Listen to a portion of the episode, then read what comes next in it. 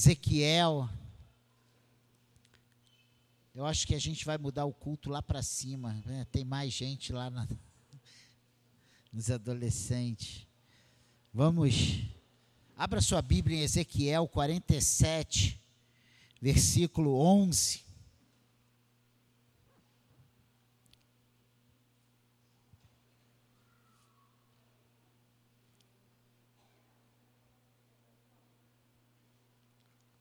Hoje pela manhã eu falei sobre arrependimento. E hoje, usando aquele texto lá de Jeremias 18, também no versículo 11, e agora à noite, Ezequiel 47, 11. Você achou aí? Diga amém. Diz assim: mas os seus charcos e os seus pântanos não serão feitos saudáveis, serão, serão deixados para o sal.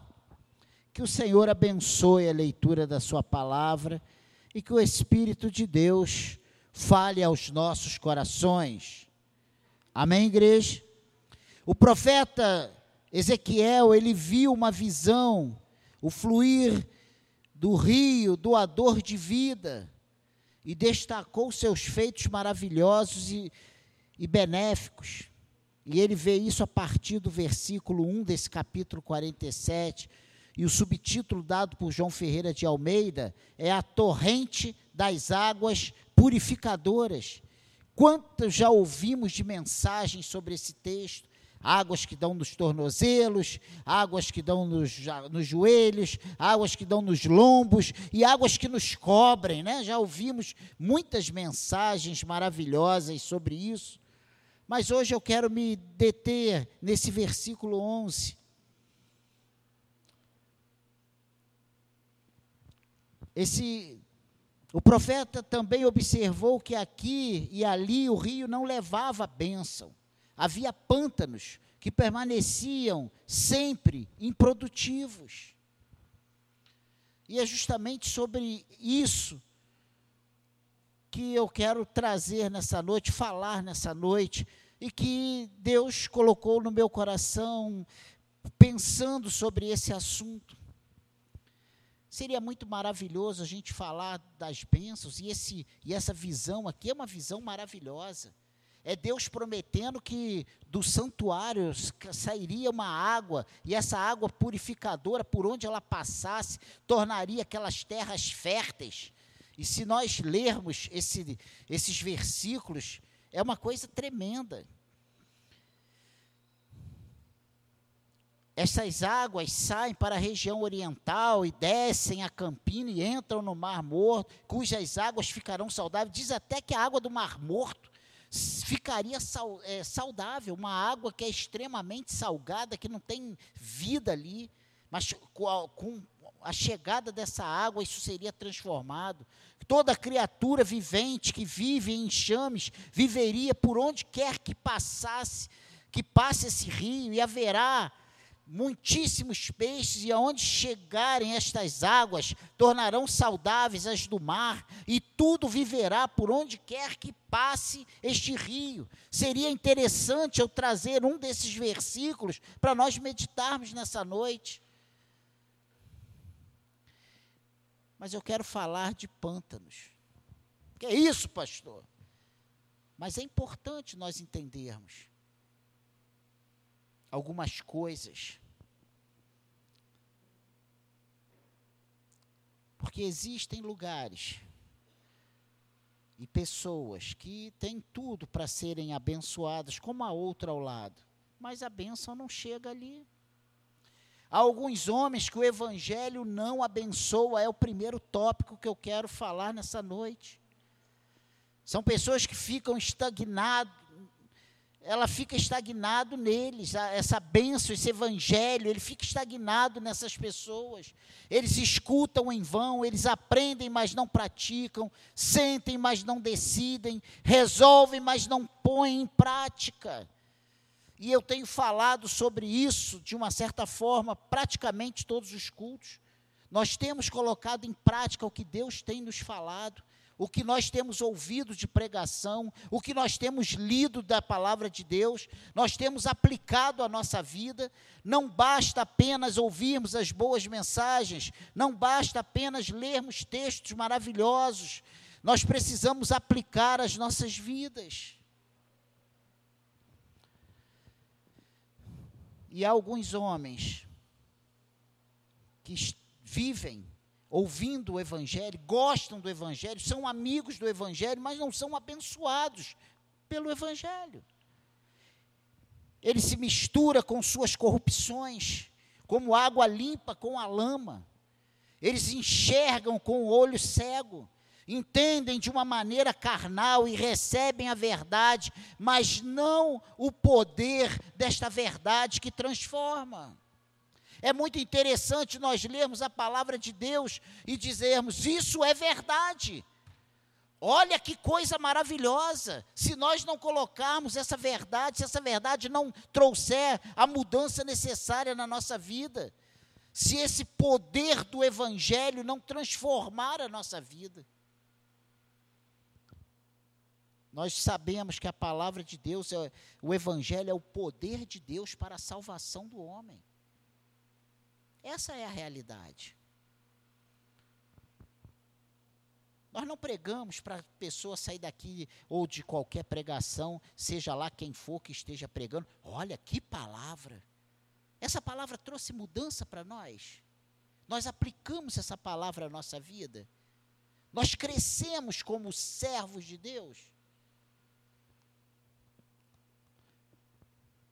E alguns homens que o Evangelho não abençoa ele torna-se alimento para seus pecados.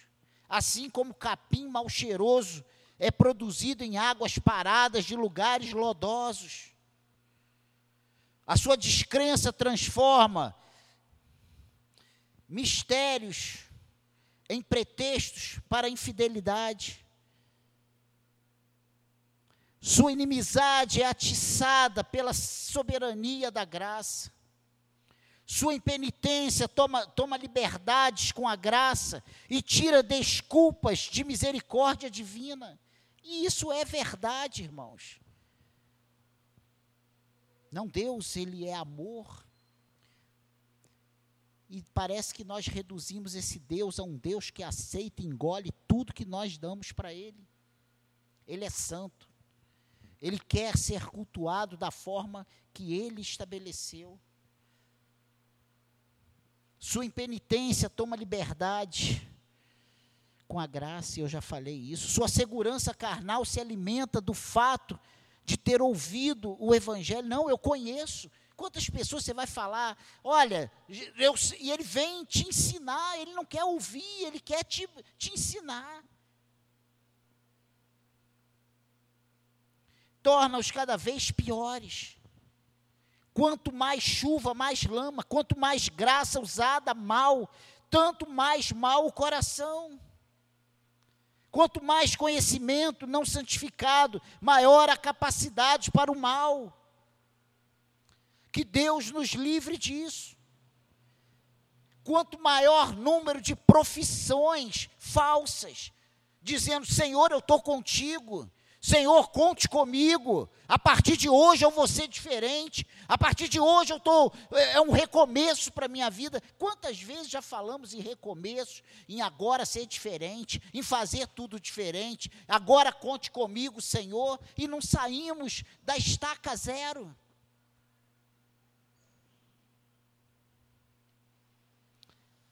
Para alguns homens, o evangelho não abençoa. Eu conheci pessoas na minha vida, nesse pouco tempo que eu tenho de vida, só 56 anos, que eram amigas do Evangelho e que você não podia fazer um. que ele já te chamava atenção, te corrigia, não pode. Mas ele mesmo não queria nada com o Evangelho. Ele não queria mudança para a vida dele. Como eu falei hoje pela manhã, ele não queria sair da sua zona de conforto do pecado.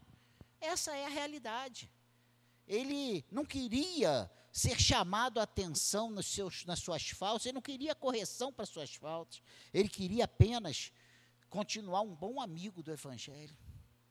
Mas o ser amigo do Evangelho não traz as mudanças que precisam acontecer na vida do ser humano. Nós precisamos do poder transformador do Evangelho. Nós precisamos da ação do Espírito Santo nas nossas vidas. Só o Senhor para transformar o coração do homem. E se nós não entendermos isso, nós vamos ficar 200 anos na igreja. Nós vamos ser teólogos nós vamos ser conhecedores profundos da Bíblia, como nós temos artistas e entrevistadores que dão banho em muitos pregadores, conhece tudo de, de Bíblia, mas não aplica essa verdade à sua vida. A segunda coisa interessante é que algumas destas coisas nós já sabíamos. Estes pântanos não estão a grande distância, constituem algo feio para ser visto e uma dor bem próxima ao coração. Essa é a realidade que nós vivemos. E a minha pergunta para nós nessa noite: você conhece esses pântanos? Você sabe a que distância esses pântanos ficam de você? Aonde eles estão localizados? O homem muito falante que vive em pecado é alagado de conhecimento, mas destituído de amor, tem expressão fluente, mas nenhuma experiência. Quais as experiências que você tem com Deus? Quais as experiências que você tem com o Evangelho, com a sua vida cristã? Os críticos que notam só os defeitos dos cristãos e como nós temos pessoas assim pessoas que estão do nosso lado e não estão preocupados com os seus erros, com as suas falhas, mas estão prestando atenção em tudo que acontece ao redor. Ah lá, o fulano veio, olha a roupa, olha que ele está, olha o que ele falou, olha como é que ele... E ele mesmo não olha para si mesmo. São rápidos para entender-se a respeito. São eles mesmos falsos. Sabe por que somos falsos? Porque Sabe por que essas pessoas são falsas? Porque elas tinham que estar olhando para si mesmo. A expectativa do Evangelho para nós precisa ser o que ele vai fazer de mudança para a nossa vida. Se cada um de nós entrarmos aqui preocupado com a nossa vida, nosso aproveitamento e nosso crescimento será muito maior. Aqueles que ficam impressionados e comovidos mas nunca obedecem à palavra. Tem prazer em ouvir o Evangelho, e só o Evangelho, contudo, não tem nenhuma vida espiritual. Tem pessoas que se alimentam de pregações, vem a um culto domingo e acha que está alimentado, estabele, sabe, está tá preparado para a semana inteira, nem lembra o que é Bíblia, o que é oração, o que é vida com Deus, o que é fugir da aparência do mal.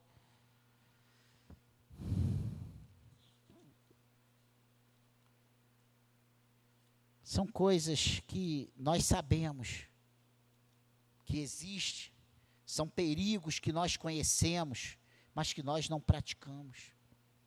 Nada para mudar essa história. Essa palavra não é longa, é uma palavra curta. E é um texto que chama atenção porque ele vem falando de tantas coisas maravilhosas, de terras que vão vão ser abundantes, vão produzir coisas tremendas, de águas que vão ter peixe abundante. Mas fala que vai ter charcos, vai ter pequenos pântanos.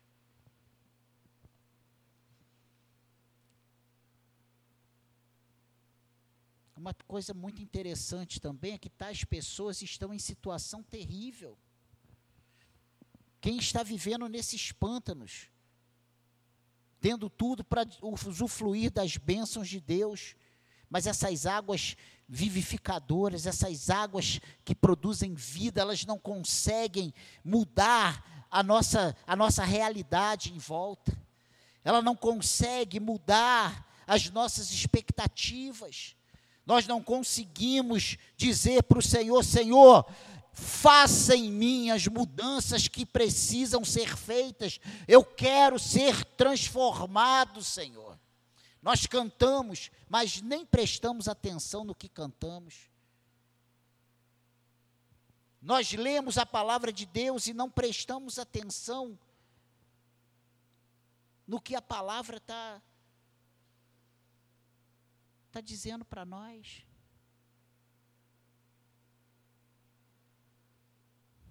Que Deus tenha misericórdia de nós. A sua condição é mais do que comumente terrível. É muito mais do que isso. Nós não fazemos, nós não mensuramos o que está esperando por nós após esse período pequeno, curtíssimos que temos aqui, esse período curtíssimo que temos de vida. Eu poderia, em maio, estar tá morto, quando eu, eu tive esse infarto. Cláudia poderia estar tá morta já há quatro anos com esse linfoma. Você já poderia ter. Quantos livramentos Deus tem nos dado? Pense nisso. Ah, Deus. Não, porque eu tenho muito. Nós não temos sorte, nós temos a bênção de Deus. Nós temos um tempo pré-determinado por Deus para estarmos aqui.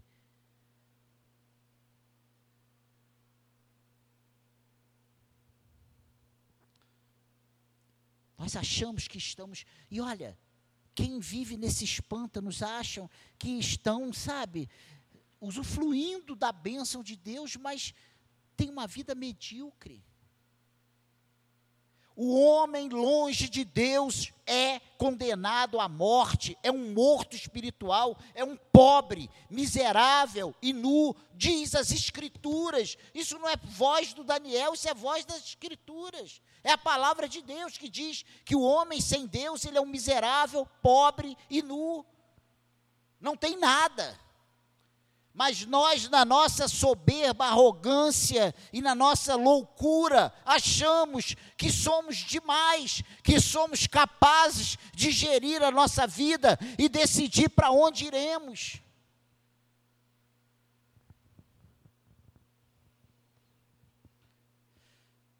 Eu digo para você nessa noite, sem sombra de dúvida, que você, longe das bênçãos de Deus, do Evangelho, que transforma o homem, você não é nada.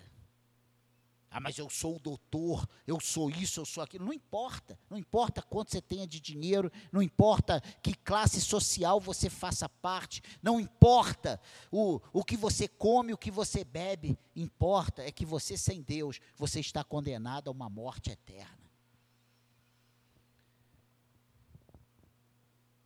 Sabe por que, que a situação a condição dessas pessoas que estão nesse, nessa situação de não serem banhadas por essas águas purificadoras é uma situação terrível, porque não estão apercebidas dela. Pensam que tudo está bem, e quando nós estamos errando, nós não percebemos os erros. Nós achamos que estamos bem. Eu nunca conversei com uma pessoa que esteja, que esteja fazendo coisas que desagradam a Deus, que ela diga: Eu estou no lodo, eu estou indo para o inferno, eu estou longe de Deus, a minha vida é uma desgraça. Nós achamos que estamos por cima da carne seca, nós achamos que estamos fazendo tudo certo que nós estamos caminhando para sermos felizes. Não há felicidade longe de Deus. Não há, não há, não há felicidade para o cristão longe de Deus. Por mais lutas, por mais problemas, por mais dificuldades, por mais situações adversas que passemos, se nós estamos apegados a Deus, agarrados a Deus, nós temos a certeza de vitória. E longe de Deus, você tem certeza de derrota. Essa é a verdade. Porque os meios comuns de abençoar os homens falharam no, nesse caso. Aquilo que é um rio de vida para os outros, não é para esses outros tantos que estão vivendo no lodo, no, no pântano, no lugar onde essas águas não fazem a mudança necessária. O texto diz que até o mar ele, mar morto, que é um mar sem vida alguma, seria transformado ao, ao chegar essas águas nesse mar. E a vida do homem sem essas águas é comparada a um pântano. Em alguns casos, os melhores meios falharam. Um rio especial de oportunidade graciosa flui até eles, mas seus rios os visitaram em vão. Só serve para ficar com um acúmulozinho de água e essa água apodrecer e não trazer aquele revigor, aquela vida que precisa para que aquilo ali saia dessa condição de pântano. Não há meios conhecidos que ainda lhe restem. E essa pergunta, que farei para ti, é uma pergunta que ecoa até os dias de hoje. Que mais pode ser esperado da economia da misericórdia se nós não estivermos sendo banhados por essas águas, se nós não estivermos sendo limpos, revitalizados por essa água, essa água purificadora, pelo Evangelho de Cristo? Parece que nesses últimos dias, estamos vivendo ainda dias lá de Ezequiel, dias lá de Jeremias, dias lá, sabe, onde as pessoas estão sendo advertidas, o, o, o povo de Deus está sendo advertido, mas parece que entra por um lado a mensagem e sai pelo outro, nós não, não prestamos atenção em nada. Deus está enviando os seus recursos, Deus está dando as oportunidades. Que isso, pastor? Está dando as oportunidades. Está dando. Hoje, com todas as nossas dificuldades e a nossa estrutura tão pequena, aqui, nesse pequeno espaço, nós temos tido a graça de Deus para o nosso casamento, curso de noivos, curso é, Casados para Sempre, Paz para toda a vida. Gente, isso é recurso de Deus para nós, ou não é? Meu Deus! Nós temos aproveitado esses recursos, nós temos valorizado, nós estamos exatamente como aquelas pessoas, aquela historinha que todo mundo conhece a inundação, aí vem o bombeiro, a defesa civil, sai daí. Não, daqui eu não saio, não. Aí a água sobe, aí vem a lancha do, do salvamar. Olha, entra, vamos sair. Não, não saio daqui, não. Deus vai mandar o socorro. A água sobe, a, família tem que ir para o telhado. Aí vem o helicóptero do bombeiro, salva-mar. Olha, entra aqui, não sei, sobe. Não, daqui eu não saio, não, estou esperando, Deus vai me salvar. A água vai, cobre, mata, e depois ele vai reclamar com Deus, Senhor, tu não me salvou? Eu mandei a defesa civil, eu mandei o bombeiro, eu mandei o helicóptero do bombeiro, e você não quis ajuda. Quantas vezes nós negligenciamos os meios da graça que Deus nos coloca à nossa disposição? Ah, eu não vou fazer gabinete, não, não confio. Eu não vou abrir minha vida, eu não vou fazer isso. Eu não vou fazer curso, eu não vou fazer isso. Eu não vou aproveitar. E nós vamos sofrendo, achando que vamos resolver os nossos problemas. Nós estamos exatamente sendo banhados por águas purificadoras, mas a nossa vida é um charco, é um pântano. Não produz. Infelizmente, essa é a realidade. Que Deus tenha misericórdia de nós. Se você não educar o seu filho, o mundo está aí para educar. Sabe o que, que o mundo vai dizer para o teu filho? A partir dos seis anos de idade, ou oito anos, me corrijam se eu estiver errado, que ele tem que escolher o que, que ele quer ser, homem ou mulher. É isso que está sendo ensinado aí e introduzido nas escolas. O seu filho pode frequentar o banheiro das mulheres e, e, e, a sua menina frequentar o banheiro dos homens, se assim elas se denominarem homem ou mulher. É isso que você quer? Mas nós preferimos entregar a educação dos nossos filhos ao mundo aí fora, que deturpa toda a criação de Deus, toda a palavra de Deus, do que nos assumir, nos posicionar como servos de Deus. E aí, em cima disso, tantas outras coisas. Eu não acredito, eu não acho que é bem assim. Como tem pessoas rasgando a palavra de Deus todos os dias. Ah, essa página aqui não me serve, não. Essa outra aqui não, isso aqui não. Isso foi. Essa palavra é a palavra de Deus para nós. De Gênesis a Apocalipse é a palavra de Deus. É inerrante, é absoluta, é suprema, é palavra final para nossas vidas. É isso? É assim que nós precisamos crer se queremos ser filhos de Deus.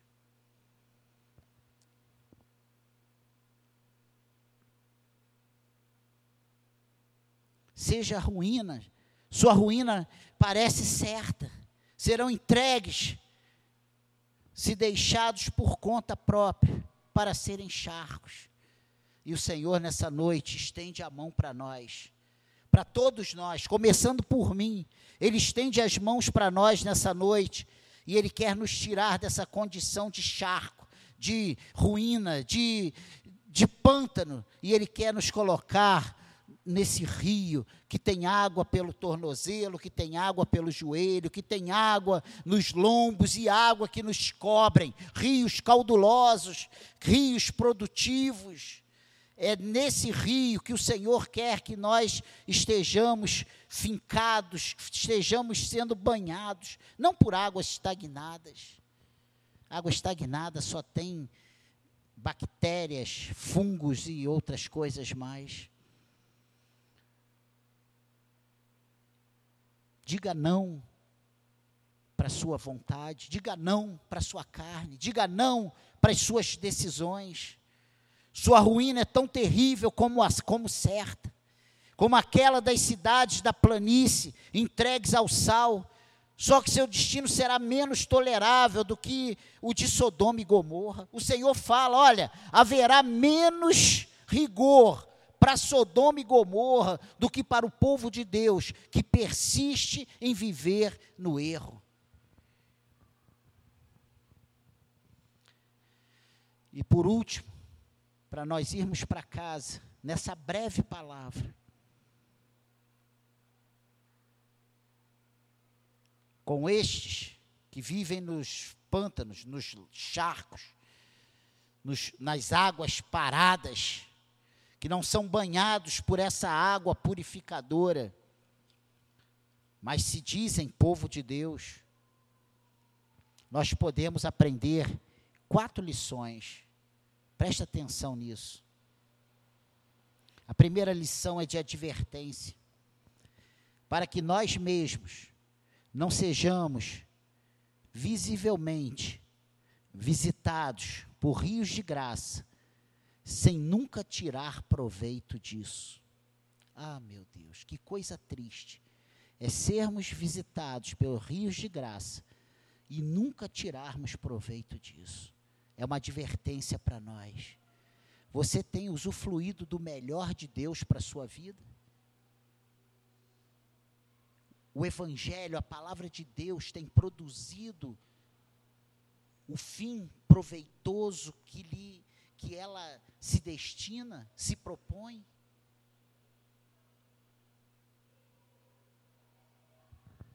As suas vindas a este lugar, ou a outra igreja, se você faz parte, tem sido transformador para a sua vida? Tem trazido as mudanças necessárias para a sua vida? É essa advertência. Não adianta eu estar na casa de Deus, me dizendo povo de Deus, e não ser alcançado pela graça de Deus. O Evangelho precisa fazer as mudanças necessárias nas nossas vidas. Não podemos ser, isso aqui não pode ser um lugar legal. Isso aqui não é para ser um lugar legal. Isso aqui é para ser um lugar de culto público ao Senhor. Ele tem que achar esse lugar legal, não nós. Nós viemos aqui para dar o nosso melhor. Nós viemos aqui para nos reunirmos com os nossos irmãos. Nós viemos aqui para nos relacionarmos horizontal e verticalmente. Amém, igreja? essa é a realidade. A primeira lição, essa lição de advertência. Não se conformem em, em estar no meio do povo, falar igual o povo, fazer igual o povo, participar igual o povo e não usufruir das graças de Deus, das bênçãos de Deus. Amém? A segunda lição é de desapontamento. Para não descansarmos em regulamentos que em si não são necessariamente uma bênção salvadora. Ou seja, o legalismo, as regras. Vivemos para cumprir regras e esquecemos de um coração devoto ao Senhor, esquecemos de um coração cheio de amor, cheio da graça e da misericórdia de Deus. Esquecemos de compartilhar a graça comum, a graça especial de Deus com as pessoas. Essa é a verdade. Esquecemos disso. Nós vivemos um Deus cortador de cabeça, um Deus que, se não fizer assim, está no quinto dos infernos. Mas nós não temos amor nenhum. A gente vai vendo a pessoa indo para o buraco e a gente só fica aqui. Vai, vai, vai. Que o Senhor nos livre disso que aprendamos essas lições, que possamos tirar o máximo de proveito da graça de Deus, que não fiquemos presos ao isso pode, isso não pode, e que o nosso coração seja totalmente transformado pelo poder da palavra de Deus.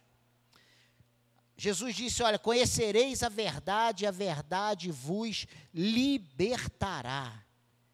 Amém, igreja? Faltam só duas lições para nós fecharmos. A lição de gratidão é a terceira que nós temos que tirar como aprendizado para nossas vidas dentro desse texto.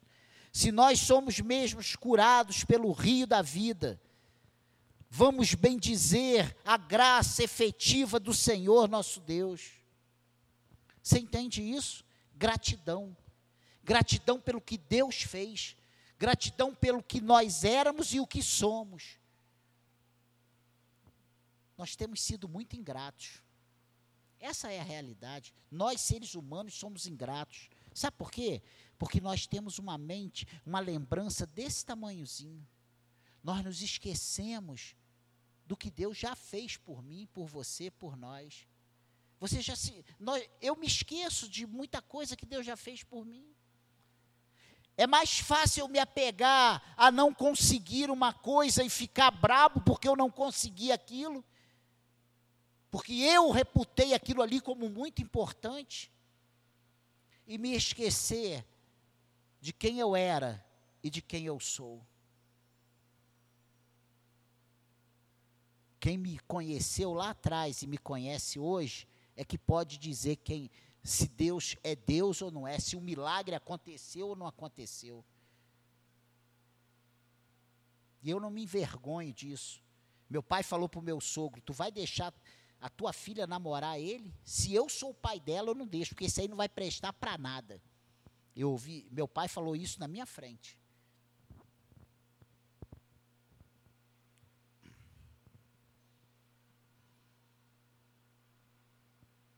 Foi o Daniel que pegou isso aí e pegou e trabalhou uma força positiva. Não, é Deus, é mudança causada por Deus. É Deus que muda a gente.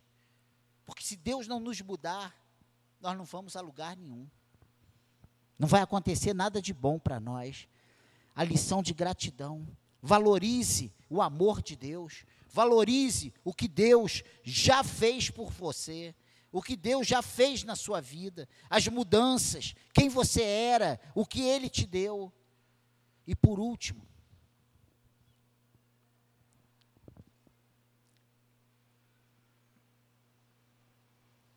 e é mais para mim e para os líderes desta igreja, os diáconos, os líderes de equipe, os trabalhadores, aquele que, que tem responsabilidade sobre alguma área na casa de Deus.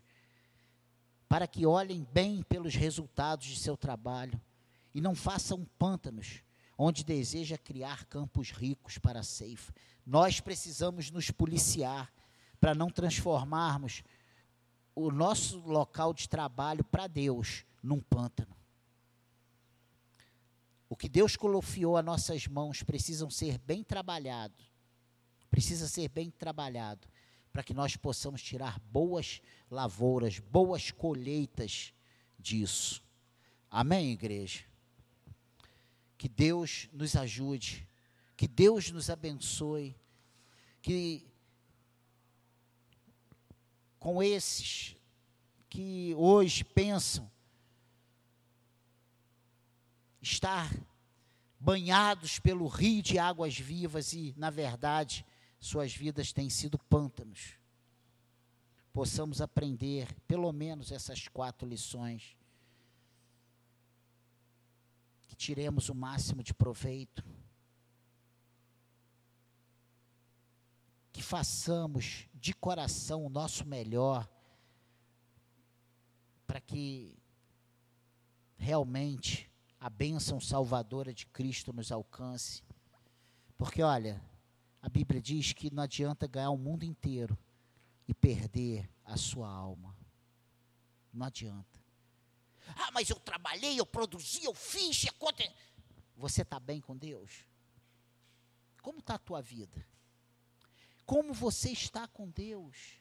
Você hoje pode dizer que se Jesus voltar, existe céu para você? Só você pode responder isso. Essa é a única pergunta que só você pode ter essa resposta. Eu não tenho essa resposta para nenhum de nós aqui. Eu posso ter só para a minha vida. E você para a sua vida. Amém, igreja? Que o Senhor nos ajude, que o Senhor nos abençoe.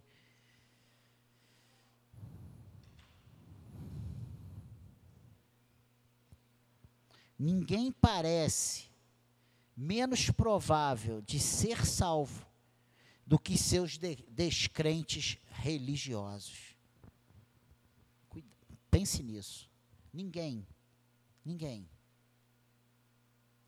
Parece menos provável de ser salvo do que seus descrentes religiosos. Religiosidade não leva ninguém para o céu. Amém, igreja? Vamos curvar nossa cabeça. Vamos pedir ao Senhor que nos ajude nesse domingo. Esse domingo pesado, uma palavra difícil, uma palavra que não dá ibope. Que Deus nos ajude a entender a Sua palavra e aplicá-la à nossa vida. Uma palavra muito difícil para mim. Eu estou aqui suando.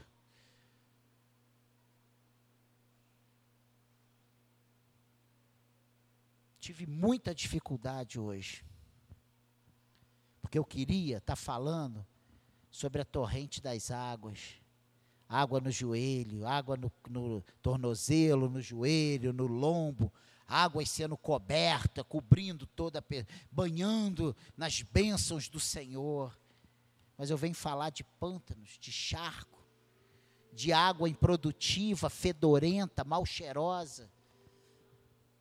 Que Deus nos ajude, que Deus nos abençoe. Mas essa palavra não é para te matar e não é para você sair daqui triste. É para você sair daqui sabendo que há esperança para você. Deus está falando isso porque Ele quer mudar a nossa vida. Essa palavra é para trazer mudança para nós. Que o Senhor desperte-nos para essa verdade.